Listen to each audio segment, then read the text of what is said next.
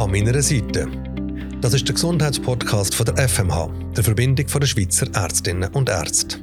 In dem Podcast diskutieren wir aus verschiedenen Perspektiven über das Kranksein und das Gesundwerden.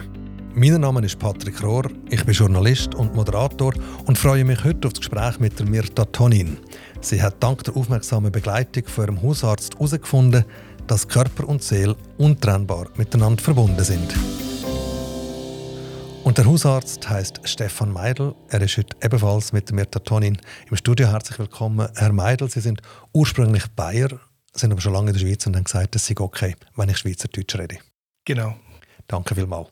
Bitte. Mirta Tonin, Sie haben eine Krankengeschichte, die ziemlich genau zehn Jahre alt ist, nämlich 2013, hat man bei Ihnen eine Polyzytämie festgestellt, ein Blutkrebs auf Deutsch.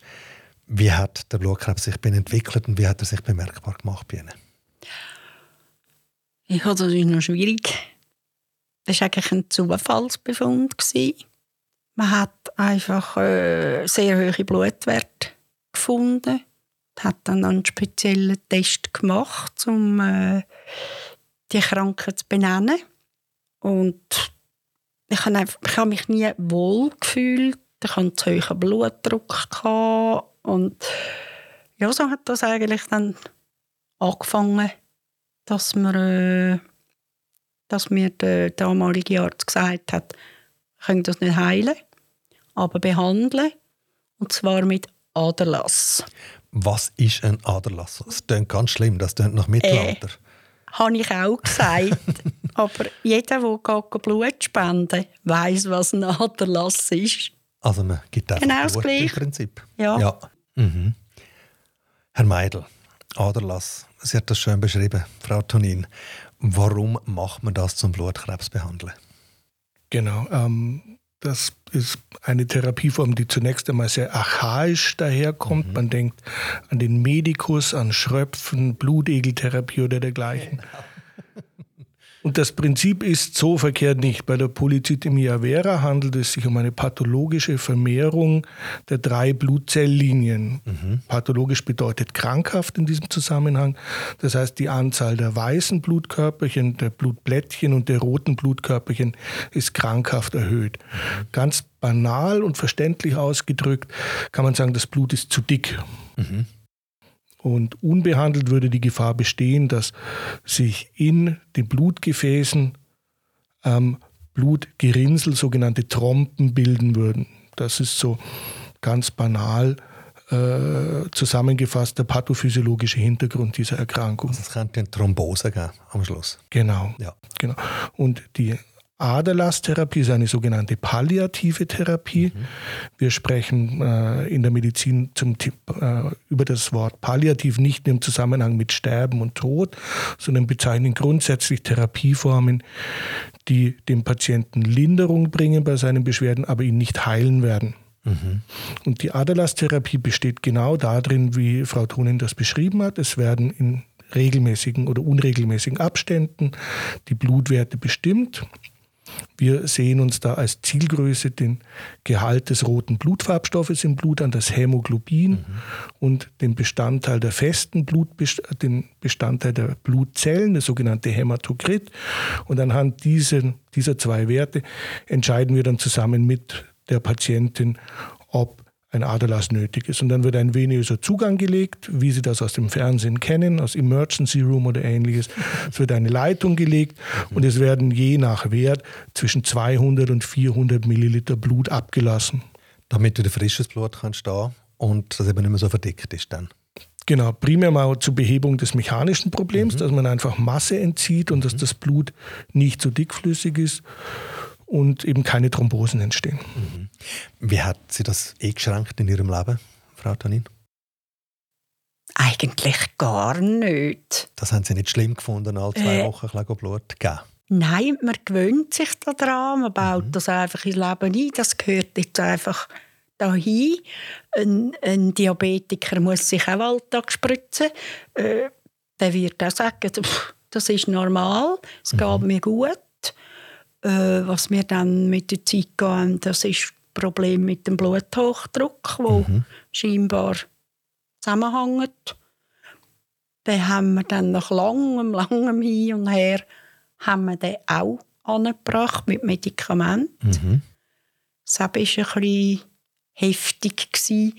Dort hat äh, das Psychische schon angefangen mit reinspielen. Wie haben Sie das gespürt?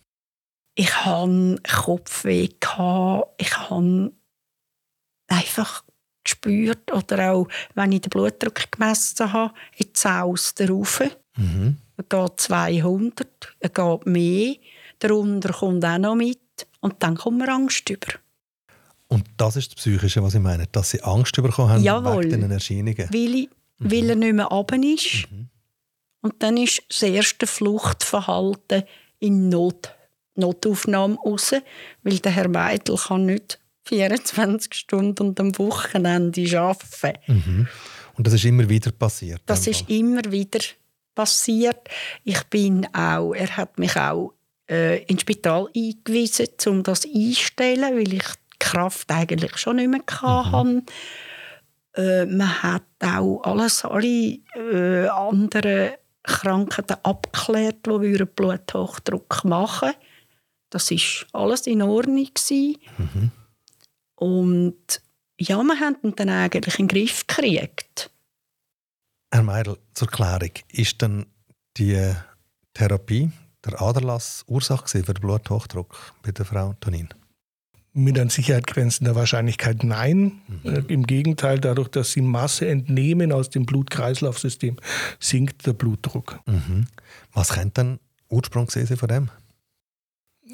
Über 90 Prozent der Patientinnen und Patienten in der Schweiz, die Bluthochdruck haben, werden nie einen Grund dafür erfahren. Das ist sogenannte essentielle Hypertonie. Und diese Form der Blutdruckerhöhung liegt wahrscheinlich auch bei Frau Tonin vor. Sie war in diversen Abklärungsschleifen unterwegs und man hat alle anderen Ursachen, sogenannte sekundäre Hypertonien, ausschließen können, sodass ich bis heute davon ausgehe, dass der Blutdruck ohne erkennbare Ursache erhöht war. Aber über 200 im oberen Wert, das ist doch recht hoch, also auch lebensbedrohlich, wenn das lang so bleibt. Eigentlich normal, dass Frau Tonin da Angst bekommt, oder? Genau, das sind beängstigende Werte, das sind alarmierende Werte. Das Problem mit dem Blutdruck ist, dass das Ganze eine Eigendynamik entwickeln kann. Das heißt, es ist relativ einfach, dass Sie sich als Patient in eine Blutdruckkrise messen können. Das hängt mit den verschiedenen Nervensystemen im Körper zusammen. Wir sprechen hier von dem vegetativen Nervensystem, insbesondere von unserem Sympathikusnerv. Das ist der Kampfnerv, ein Relikt aus grauer Vorzeit, der dafür sorgt, dass wir im Notfall, wenn wir angegriffen und bedroht werden, sämtliche Reserven mobilisieren können. Und der Zusammenhang ist zumindest in meiner Welt sehr eindeutig. Oder wenn Sie einen äh, ein, wenn Sie eine Situation erfahren, die Ihnen Angst macht, zum Beispiel einen hohen Blutdruck, und Sie sich dann auf diese Situation konzentrieren, wird das zwangsläufig dazu führen, dass Sie angespannt sind, dass Ihr Körper Adrenalin ausschüttet. Adrenalin verengt die Blutgefäße und eine Verengung der Blutgefäße bedeutet automatisch eine Erhöhung des Blutdrucks und eine Verstellerung, also eine, eine Tempoverschärfung des Herzschlages. Also ist ein die Frage, was zuerst war, in dem Fall, ob die Angst zuerst war oder der Blutdruck, der die Angst ausgelöst hat. Genau, und das ist genau die alte Frage, die Sie kennen mit der Henne und dem Ei. Man Genau. weiß es bis heute einfach nicht. Aber ich bin fest davon überzeugt, dass beides, sowohl der Blutdruck als auch die Angst äh, in der Krankengeschichte von der Frau Thunin einen ganz festen Platz haben und dass beide sich ursächlich in irgendeiner Form bedingen. Wobei ich Ihnen bis heute nicht sagen kann, was zuerst da war. Sie haben aber vorher, bevor das angefangen hat, recht ein angstfreies Leben gehabt, Frau Ja. Tonin. Ja. Ja, also normale Angst, die wir das ist ein Schutzmechanismus, den wir haben. Spinnen dort hinten oder so, aber nicht vor Krankheiten. Oder, äh, ich habe auch noch nie so etwas gehabt, das man nicht kann, äh, heilen. Mhm. Der Blutkrebs hat Ihnen auch nicht besondere Angst gemacht in den ersten Jahren. Ja, also als ich, als ich die Diagnose bekommen habe, bin ich schon ein bisschen verschrocken äh, beim. Wort Krebs und äh, habe mich dann aber ein bisschen informiert, dass das nicht äh, der Krebs ist oder äh, metastasiert im ganzen mhm. Körper und dass, wenn man das in der, unter Kontrolle hat, dass man mit dem eigentlich so gut wie ein normales Leben kann führen mhm. und auch eine normale Lebenserwartung hat. Mhm. Was haben Sie denn Gefühl, was ist denn bei Ihnen zuerst gewesen? Plötzlich eben der erhöhte Blutdruck oder eben gleich eine Angst, die Sie plagt hat, wo möglicherweise der Blutdruck der Höhe ausgelöst hat? Nein, die Angstzustände habe ich schon bekommen, äh, wegen dem Blutdruck. Mhm. Mhm.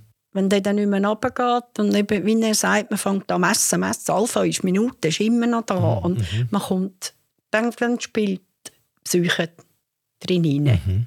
Negativ. Kann ich mir vorstellen. Und Aha. ist ja dann auch nicht das einzige Symptom, das Sie hatten. Sie haben ja dann auch noch so Herzflattern bekommen später. Das war dann später, gewesen, mhm. ja. Das ist später gekommen. Wie hat sich das geäußert? Äh, dass einfach der Herzschlag wahnsinnig schnell wird. Mhm. Und man kommt Schmerzen über in der Brust, man kommt Atemnot über. Und man hat einfach am Anfang Angst, oh, äh, jetzt, jetzt ist Herzinfarkt oder mhm. weiß ich was. Mhm. Und dann fängt die, das, das Flüchten, die Flucht in die Notaufnahme wieder an. Ich muss dorthin, die helfen. Aha, und das haben Sie dann auch gemacht? Das ha ja, das ja. habe ich ein paar Mal gemacht. Das hat so eine Eigendynamik mhm. bekommen, wo, wo ich selber nicht mehr verstanden habe. Mhm. Wie haben die Leute auf den Notfall reagiert? Man hat es ja, denke ich, mit der Zeit auch gekannt, wenn ja. sie wieder gekommen sind. Ja. Und wie haben die Leute reagiert? Eigentlich sehr toll. Ich habe immer vorher angerufen. Mhm.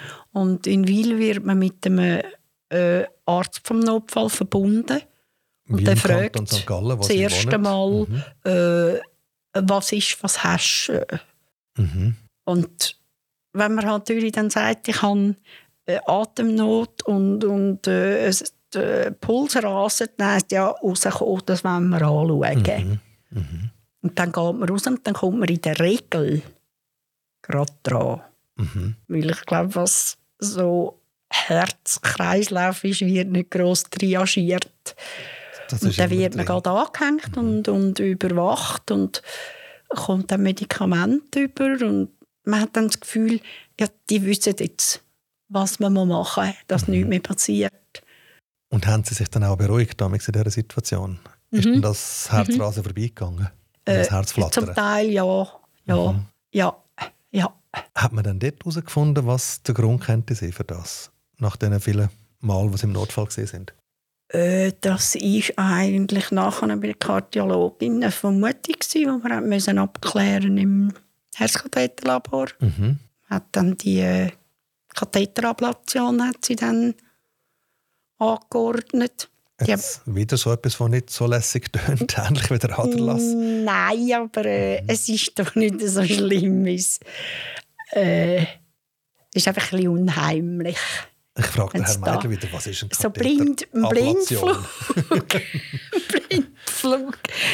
was ist das? Eine Katheterablation. Stellen Sie sich vor, man geht in Ihre Leiste, macht einen kleinen Schnitt, mhm. legt ein Blutgefäß frei, eine Arterie und schiebt einen Draht über die Arterie in Ihr Herz mhm.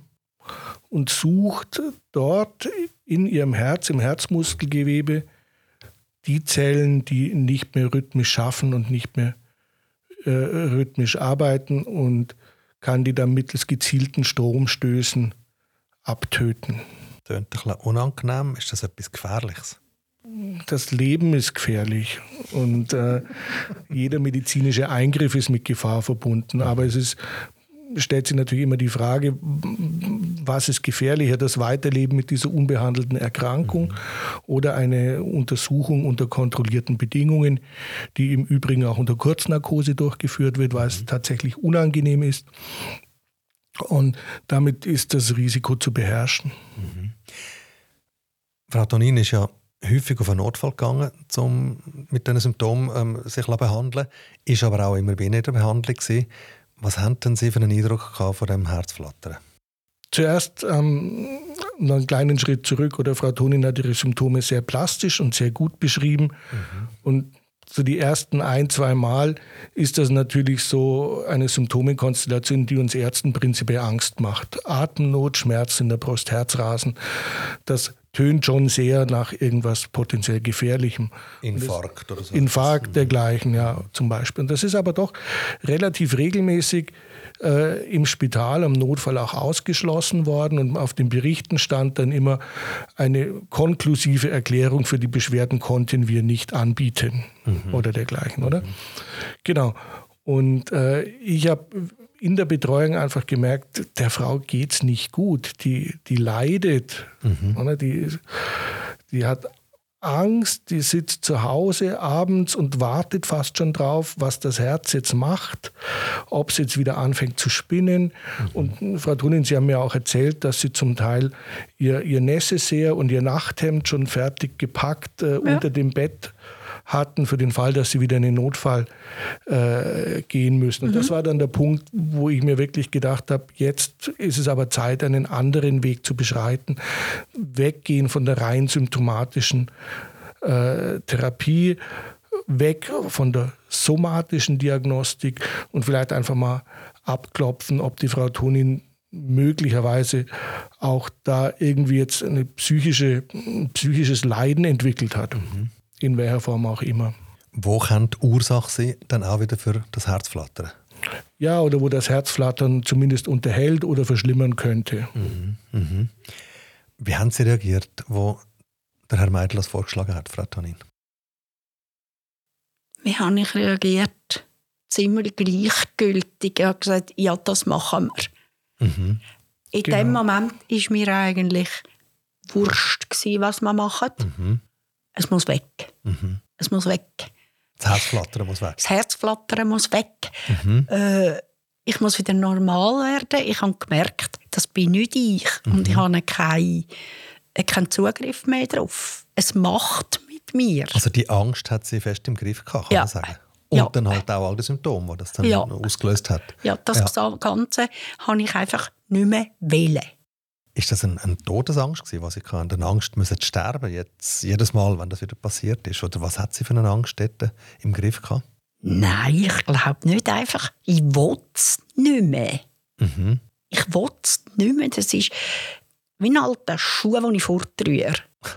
Mhm. Und ich muss jetzt den finden, der den alten Schuh fortrührt mhm. und mich befreit von dem äh, Nein, als, Sterben habe ich eigentlich nicht gedacht. Aber so wollte ich nicht weiterleben. Mhm. Das heisst, jetzt müssen wir irgendjemand eine Lösung bringen, mhm. dass man das kann flicken mhm. reparieren und der Herr Meidel hat ja dann vorgeschlagen, dass Sie in eine Reha gehen, ja. im Geiss, im ja. Kanton Appenzell, ja. ähm, wo eine Kardiologie hat, aber auch eben eine psychosomatische Abteilung. Ja, und mhm. Sie sind ja dann auch auf beides eigentlich behandelt worden? Äh, nein. Nicht? Nein, ich bin in der psychosomatischen mhm. Was eben hier angestanden ist, das ist die Kontrolle nach der Ablation nach drei Monaten. Mhm. Ich hätte einen Tag später müssen zur Kardiologin und sie hat gesagt, das könnt ihr dort oben auch. Mhm. Die haben Kardiologen. Mhm. Es ist ein Teil gemacht worden, aber ungern. Wir haben es nachher bei ihr in der Praxis nochmal müssen machen.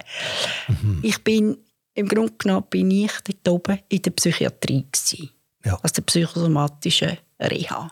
Und ist das für Sie die richtige Entscheidung, nicht auf Kardiologie mit Ihrem Herzflattern, sondern halt dann eben auf die psychosomatische ja, Abteilung? Mhm. Ja, komplett. Und ich bin heute überzogen das war das einzig Richtige, um mich wieder aufzustellen. Weil ich habe dann auch kapiert, das ist nicht das Ende. Mhm. Es gibt noch mehr äh, Behandlungen, mhm. wo man das kann bekämpfen kann. Für mich ist einfach nur noch weg. Alles weg. Mhm. Wie hat man sie dann behandelt dort? Das ist noch schwierig, wie die das geschafft haben mit äh, leichtem Sport. Mhm mit äh, sehr vielen äh, meditativen Sachen. Klangmeditationen, okay. Gespräche mit einer sehr guten Psychologin. Mhm. Und, und einfach, man hat einem einmal in Ruhe gelassen. Ich mhm. habe nichts müssen, weder kochen noch waschen noch so irgend. Es hat kein Fernsehen gegeben. Mhm. Es hat kein Radio gegeben. Ich hatte null Kontakt nach außen. Ich habe die Welt dort hinein gelebt. Ein paar Wochen lang? Vier Wochen. Vier Wochen. Und nach etwa drei Wochen hatte ich das Gefühl, ich glaube, jetzt will ich heim. ich habe gemerkt, wie, wie ein innerer Frieden langsam wieder in mich tröpfelt. Das ist aber schön. Herr Meidel, wie haben Sie dann erkannt, dass sowohl der hohe Blutdruck wie auch das Herzflattern bei der Frau Tonin vermutlich nicht die Ursache von ihrem Leiden ist, sondern dass die Ursache an einem anderen Ort ist?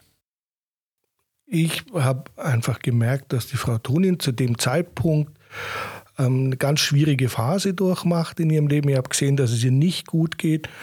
Und ich hatte ja schriftlich, äh, dass die somatischen Befunde eigentlich keine eindeutige Erklärung für ihre Beschwerden geben. Mhm auf der einen Seite und auf der anderen Seite ist sie aber natürlich zu der Zeit auch sehr oft bei mir in der Sprechstunde gewesen. Wir haben uns zum, zum Teil zweimal in der Woche gesehen und äh, die Beschwerden waren dann wie in dem Film täglich grüßt das Murmeltier. Also der Verlauf der Konsultation war im Prinzip vorhersehbar.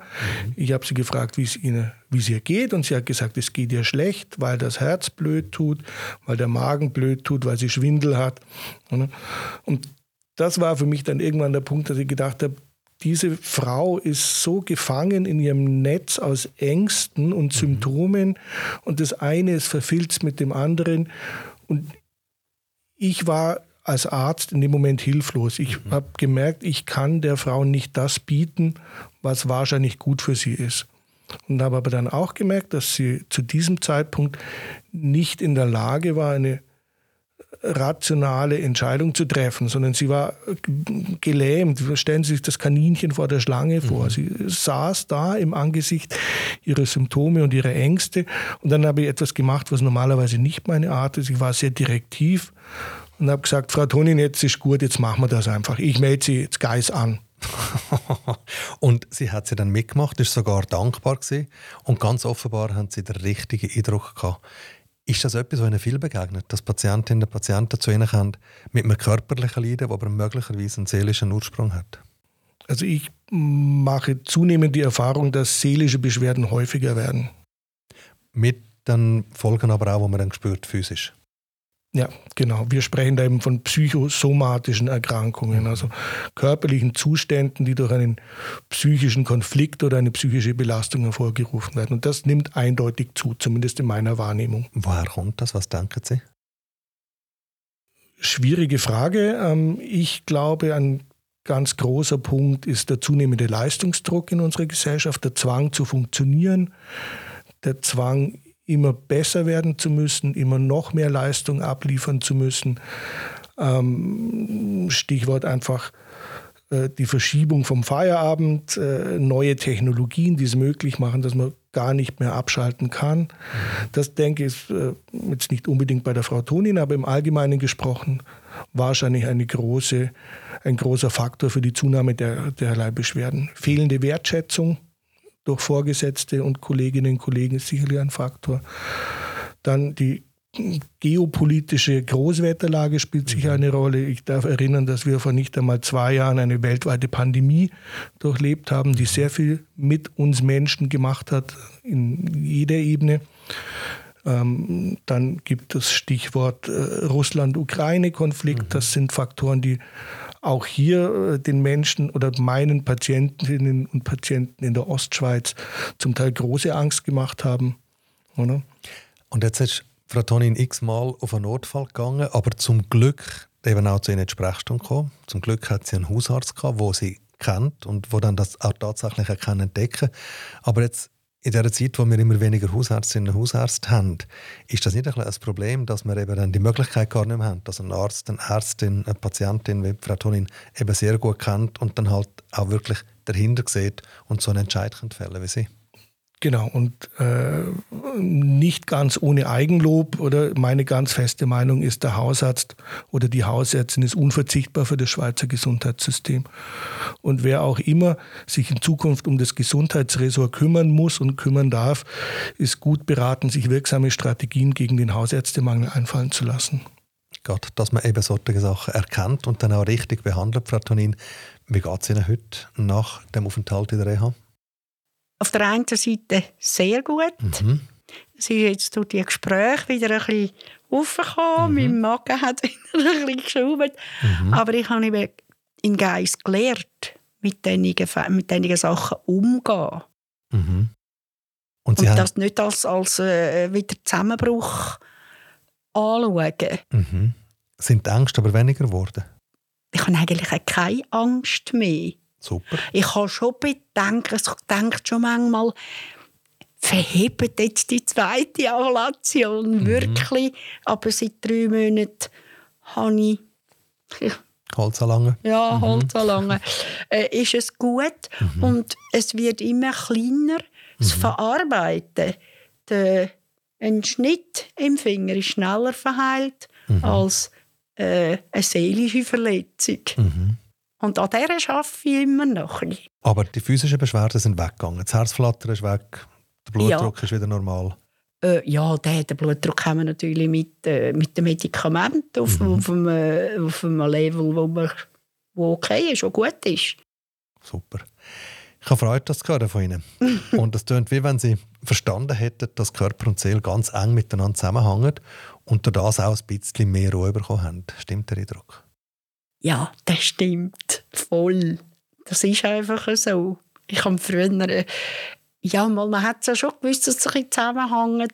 Aber was ich jetzt da gelernt habe in diesen Therapien, habe ich früher immer gesagt, das ist ein esoterischer Mist. Oder? Weil ich bin ein, ein Realist und ein mhm. Fatalist zum mhm. Teil. Aber das stimmt nicht. Das stimmt nicht. Man muss einfach die Seele anders behandeln als der Körper. Und, und der Körper der vertreibt mehr. Und dann ist gut, wenn jemand, wie der Herr Meidel, das erkennt und dann ein bisschen direktiv eingreift. Herr Meidel, danke vielmals und auch Ihnen, Frau Tonin. Herzlichen Dank, dass Sie Ihre Geschichte bei uns erzählt haben. So offen und direkt. Und ich hoffe, dass auch viele Leute, die das hören, von dieser Geschichte profitieren können. Merci vielmals. Danke ebenfalls.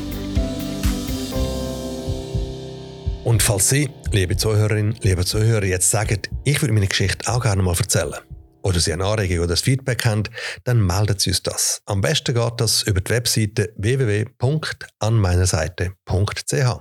Und wer weiß, vielleicht erzählen Sie ja schon bald Ihre Geschichte da bei uns. So wie das nächste Mal der Andreas Nerpass. Vor drei Jahren hat sich seine Haut plötzlich komplett angefangen ablösen. Erst dank der Begegnung mit einem Spezialist hat er herausgefunden, dass er sehr eine seltene Krankheit hat, aber dass man sie auch behandeln kann.